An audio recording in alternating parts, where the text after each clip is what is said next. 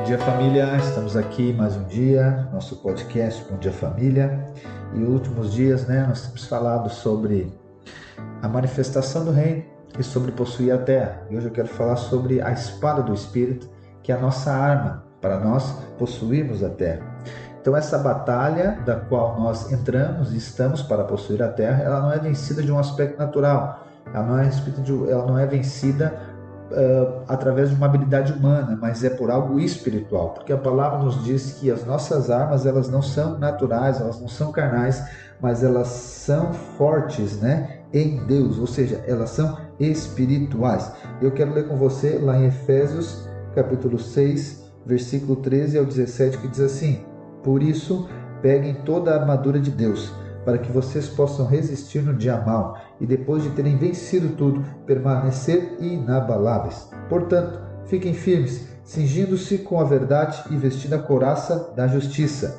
Tenham os pés calçados com a preparação do evangelho da paz, segurando sempre o escudo da fé, com a qual poderão apagar todos os dardos inflamados do maligno. Usem também o capacete da salvação e a espada do espírito, que é a palavra de Deus. Então, a espada do Espírito é a palavra de Deus. Olha só o que diz em Hebreus capítulo 4, versículo 12. Porque a palavra de Deus é viva e eficaz, e mais cortante do que qualquer espada de dois gumes, e penetra até o ponto de dividir alma e espírito, juntas e medulas, e é apta para julgar os pensamentos e propósitos do coração. Então a palavra de Deus é a nossa arma. Ela é fundamental para nós manifestarmos o reino e possuirmos a terra mas talvez você pergunte de que maneira essa palavra ela vai me auxiliar, ou de que maneira que essa palavra será uma arma para mim, é, possuir a terra que Deus me deu. Ou ainda assim, né, como que essa palavra vai se transformar numa prática, como que ela será tão eficiente como fala aqui em Hebreus 12? Ou ainda, que palavra é essa? É a Bíblia aberta?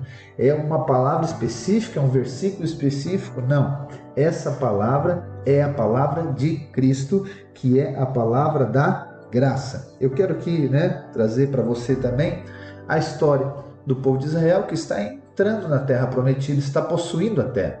E ali a história conta que a primeira cidade que eles conquistaram se chama Jericó. Jericó era uma cidade muito grande e uma cidade muito forte.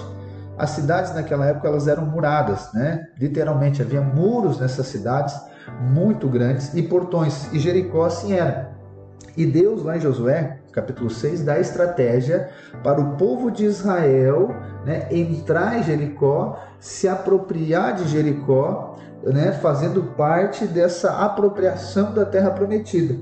Então Deus dá estratégia para Josué, que está lá em Josué 6, versículo 2 ao 5, que diz assim: Então o Senhor disse a Josué: Olhe, estou entregando em suas mãos a cidade de Jericó, o seu rei e os seus valentes.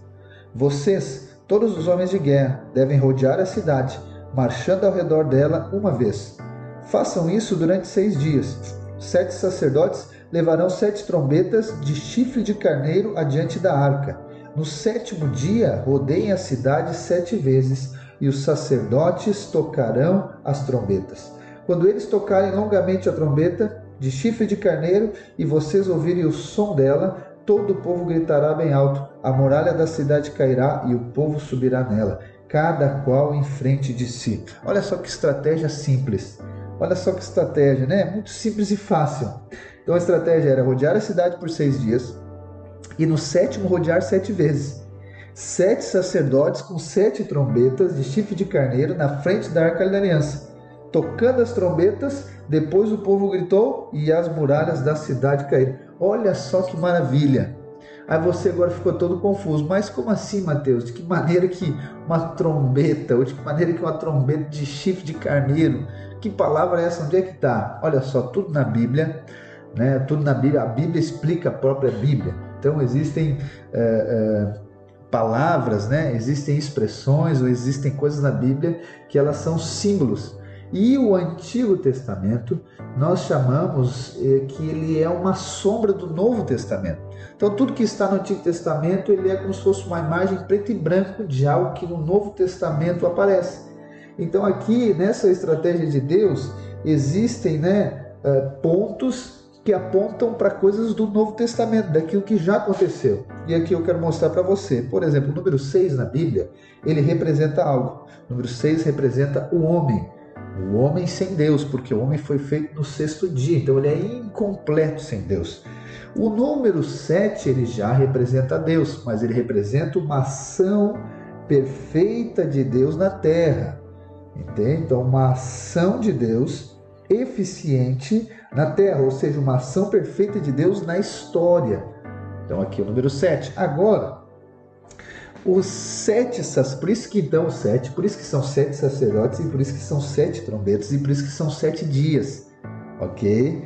A arca da aliança, ela representava a glória de Deus manifesta, tá ok? E aí, então o que acontece? Então, o sete representa essa ação perfeita de Deus. A arca da aliança, a glória de Deus.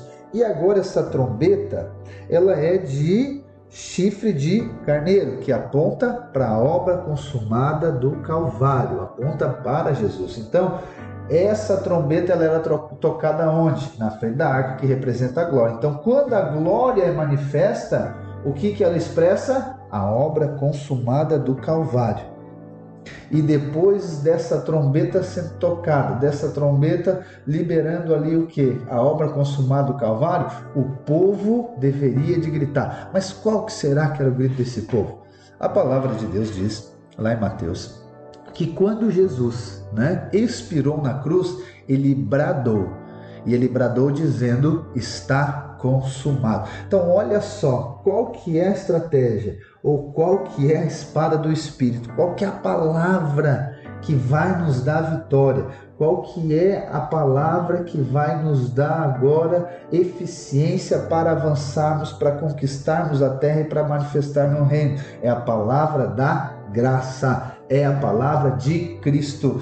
Quando então a trombeta é tocada, a glória de Deus na frente da arca, que é a glória de Deus, então quando a glória de Deus é manifesta na terra, a, a obra do Calvário ela é liberada. E quando eu e você declaramos que está consumado, eu e você nos apropriamos da terra. Então eu quero dizer para você nessa manhã, é dessa maneira que você vai se apropriar da terra que Deus deu para você. Não é com base no seu esforço, não é com base na sua habilidade, mas é com base na obra consumada do Calvário. Então levante-se em fé, não é pelas suas obras, mas pela pela obra de Cristo. Aplique fé na obra de Cristo e declare estar consumado, porque as muralhas vão cair e você vai se apropriar, você vai possuir a terra que Deus já deu para você. Amém, meu irmão? Que o Espírito traga revelação para você nesses dias. É tempo de manifestação do reino, é tempo de possuir a terra, a terra prometida que Deus tem para sua vida. Deus abençoe um ótimo dia.